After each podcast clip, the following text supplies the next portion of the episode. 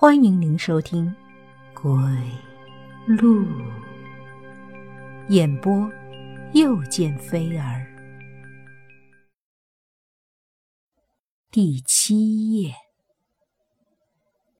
张少主有些得意的整理着这个案子的卷宗。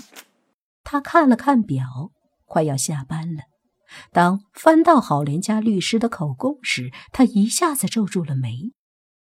律师的口供中有一些地方很蹊跷。律师说，他们很早就已经寄信告知杜兰雨他的身世。张少楚上网查了一下，就算是一般的信，推算一下，他也早该收到。不过，或许他不太查看邮箱吧，一定是这样。张少楚收拾好东西，准备和蔡队长打个招呼，可今天蔡队长却不在办公室。一定是去开什么表彰会了吧？希望他不要忘了提拔我。张少楚哼着小曲儿出了警局。恋爱中似乎连空气都是甜的，虽然张少楚目前还只是单恋，但总归是那么回事儿。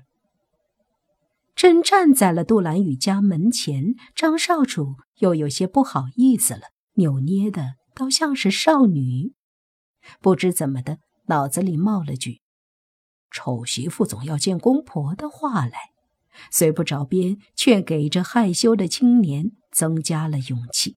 门铃响了好一会儿，才有人来开。满心欢喜的张少楚看到的是。脸色更加苍白的杜兰雨身上血迹斑斑，分不清究竟是血迹映得他皮肤更苍白，还是他苍白的皮肤衬得血更加鲜艳。不过这都不是他要看到的。女生还是笑着请他进门。待他坐下后，女生特意叮嘱了一句：“茶几上的水杯不要碰。”然后重新倒了一杯茶给他。沙发上很多血，但和杜兰雨衣服上的一样，并不是他的。血的主人闭着眼睛，表情痛苦地倒在张少楚另一边的沙发上，是已经死去的蔡队长。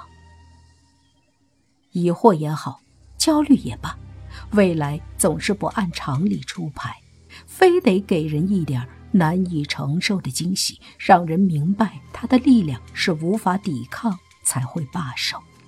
这一次，张少楚是真的真的无法扼住命运的咽喉了。事情似乎变得混乱。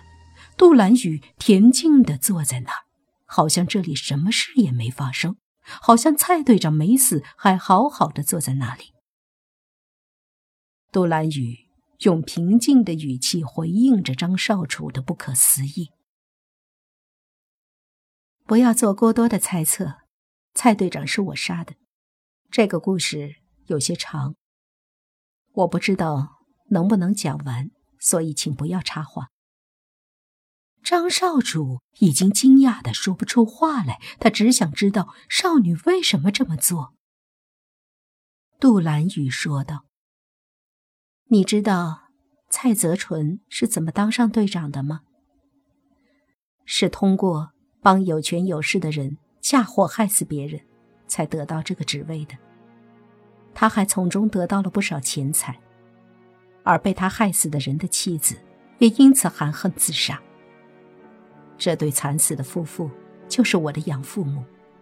从那之后，每晚我的梦里都是无休无止的红色。一直到今天，一个星期前，我收到了郝连家的来信，知道了自己的身份。当时我就准备回绝，我不想破坏自己的生活。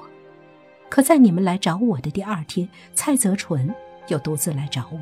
他说知道我的身份，他会帮我，但是要一大笔钱。我觉得这个人简直是贪得无厌，为了钱。什么违背良心的事情都能做出来。于是，我就顺水推舟告诉了他我的身份，并答应事成之后会给他一部分钱。李思源暗恋米路遥的事是我告诉他的，后来别墅的事也是我告诉他的。这么做，都是为了博取他的信任。或许你想说，这种人自会有法律来严惩。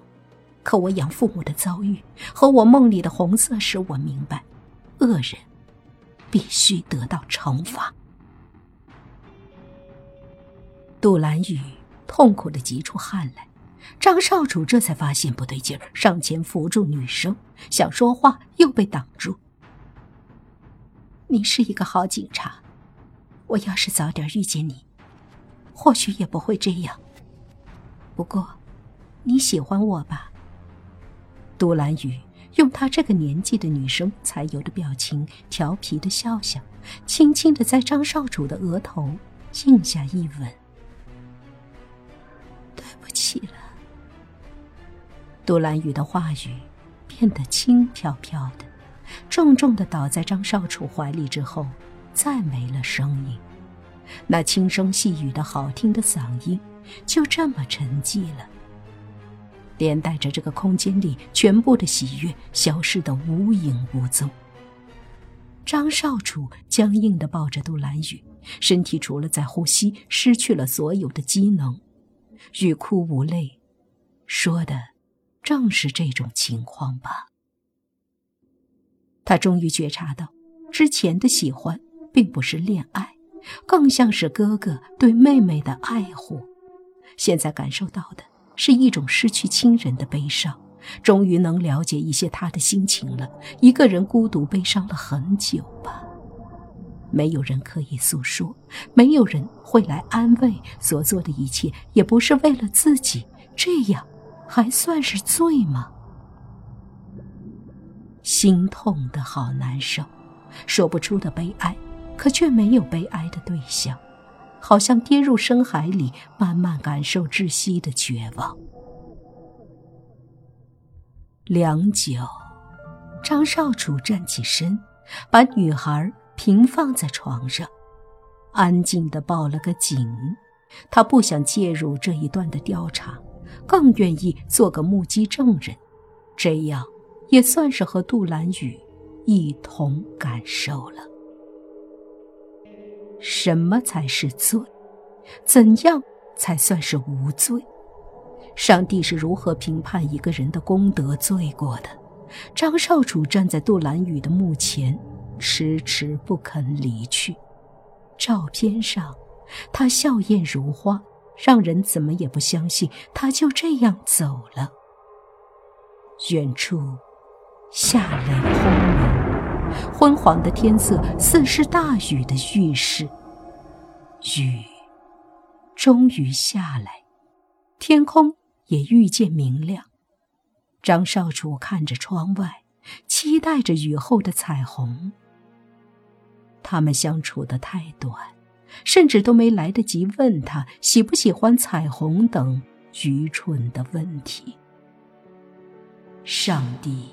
用七天创造万物，我用七夜毁灭了你。